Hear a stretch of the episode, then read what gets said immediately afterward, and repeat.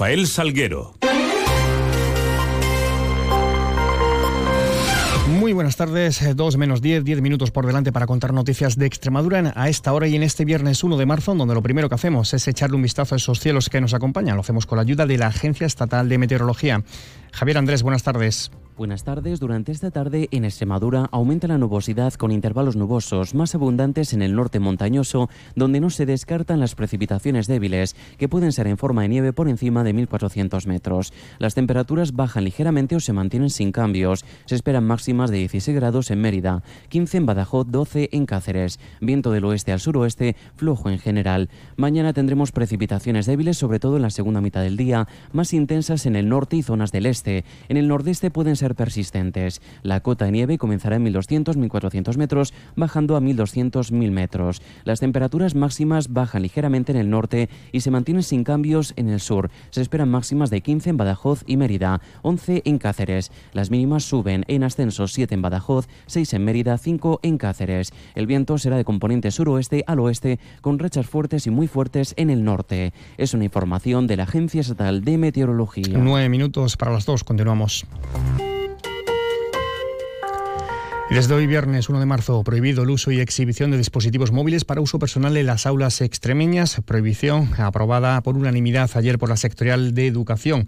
Mercedes Vaquera es la consejera del ramo. Eh, se ha aprobado por unanimidad, es decir, que es muy importante eh, el hecho de que no haya habido ninguna parte que no estuviese de acuerdo en, en esta negociación Sabéis que eh, a esta mesa y esta instrucción ya había sido consensuada previamente con toda la comunidad educativa. Empezará a aplicarse a partir de mañana, entrar eh, en vigor mañana, aunque los centros podrán tener su...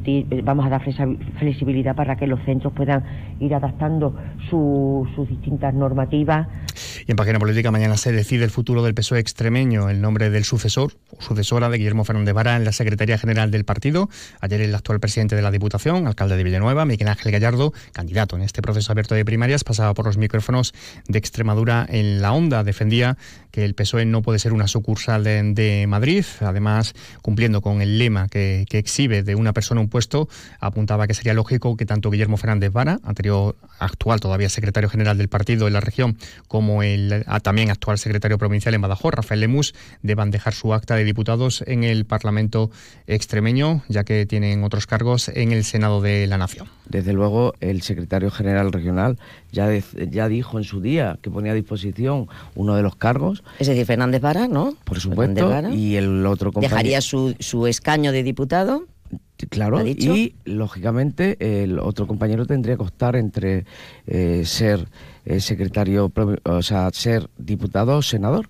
Pero en cualquier caso eso no me preocupa tanto porque yo... Estamos hablando del secretario eh, provincial, el señor Rafa Lemus. Efectivamente, tiene que decidir y elegir qué tipo eh, de, oposición quiere hacer. Llamados mañana sábado a la votación 9.644 personas para elegir ese secretario general entre las candidaturas de Lara Garlito y Miguel Ángel Gallardo. El partido ha habilitado 194 centros de votación, 103 en la provincia de Badajoz, 91 en la de Cáceres, jornada que se desarrollará de 10 de la mañana a 8 de la tarde y el resultado de la votación se podrá conocer sobre las 9, 9 y media de la noche aproximadamente. Y un último punto también en clave política, en este caso eh, la alcaldesa de Don Benito, de la formación Siempre Don Benito, María Fernanda Sánchez, publicaba eh, hace unos eh, instantes un vídeo de alrededor de 5 minutos en el que, entre otras cuestiones, condenaba y mostraba su repulsa ante los actos violentos de lo que ha llamado un grupo minoritario desde el inicio de la legislatura, en referencia a lo sucedido en los últimos plenos en el eh, Ayuntamiento de Domenito y también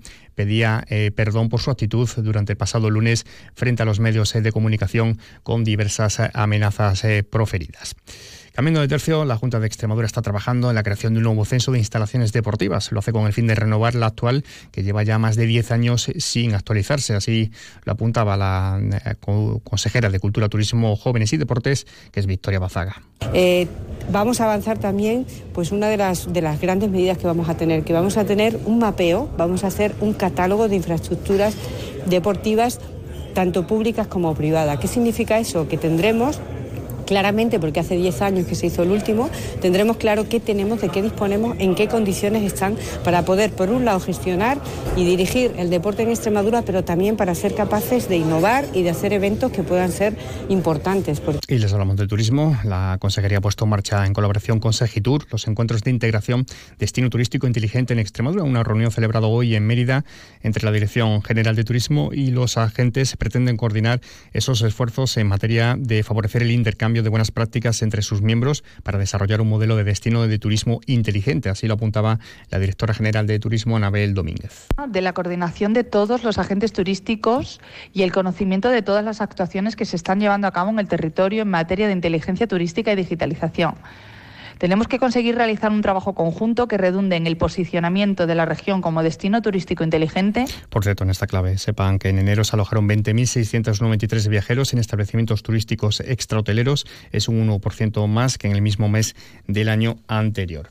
Y en clave agrícola, el delegado del Gobierno en Extremadura, José Luis Quintana, informaba, señalaba hoy de que se han tramitado entre 40 y 50 multas por las protestas agrarias de las últimas semanas, eh, eh, con multas que varían entre los 1.500 y los 5.000 euros. Eh, multas van entre 500 euros y 1.500 dependiendo eh, qué actuación haya realizado esa persona. Pero si un agricultor ha ido y, ha participado y ha colaborado con la Guardia Civil o con la Policía Nacional, no, no se ha tramitado ninguna, ninguna. No sé ahora mismo el número, pero son, si no me confundo, son unas 40 o 50. Varios apuntes en sucesos. La Guardia Civil continuaba este viernes con la búsqueda del vecino de Hinojal, que lleva desaparecido desde el pasado mes de enero, sin eh, novedades al respecto durante esta jornada. Accidente laboral, en este caso en la siderúrgica Balboa de Jerez de los Caballeros. Un joven de 21 años eh, sufría, tras eh, la caída de una pieza metálica, una rotura de tibia abierta. ingresaba en estado menos grave en el Hospital Universitario de Badajoz. Y acerca también del mediático caso Coldo, informarles que el juzgado de instrucción número 2 de Madrid autorizó a la Guardia Civil el registro registro de tres fincas de Juan Carlos Cueto, uno de los principales implicados en el caso Coldo, ubicados en el término municipal eh, extremeño de Salorino. Así lo confirmaba también el delegado del Gobierno. Yo en principio incluso eh, dije que no había habido registro porque nosotros no identificamos ese caso con un registro habitual que hace la Unidad Central de Operaciones. Eh, fue en Salorino, eh, se prestó por parte de la Guardia Civil el apoyo a la unidad, a la UCO, y nosotros no tenemos conocimiento de, esa, eh, de los controles que estaban realizando la UCO. Simplemente prestamos lo que necesitaron, en este caso la Unidad Central de Operaciones de la Guardia Civil, se le prestó, pero yo, nosotros incluso al principio no sabíamos de qué asunto se trataba. Y vamos con la agenda deportiva para el fin de semana. La repasamos con nuestro compañero David Cerrato. Muy buenas, David.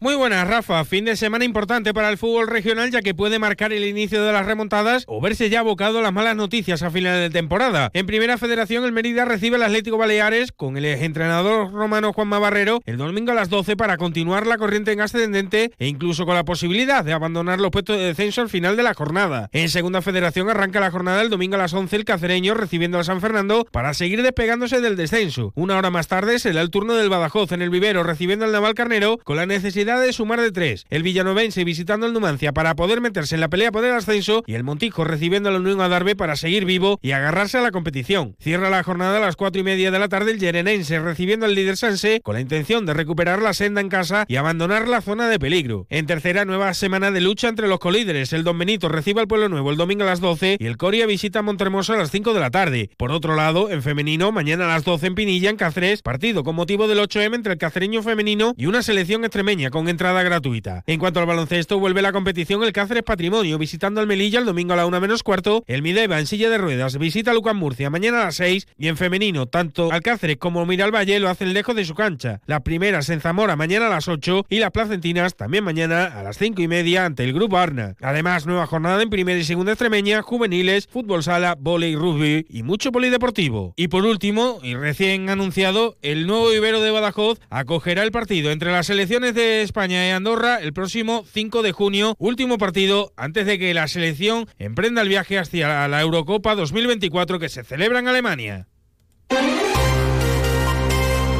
Bueno, pues eh, con esta información deportiva llegamos, alcanzamos las 2 de la tarde. Ya saben que pueden seguir informados a través de nuestra web, de nuestras redes sociales. Cita con la información en la Brújula de Extremadura a partir de las 7 y 20. Y mientras aquí en la sintonía de Onda Cero les seguimos contando noticias. Pasen un feliz resto del día, un feliz viernes, un feliz fin de semana.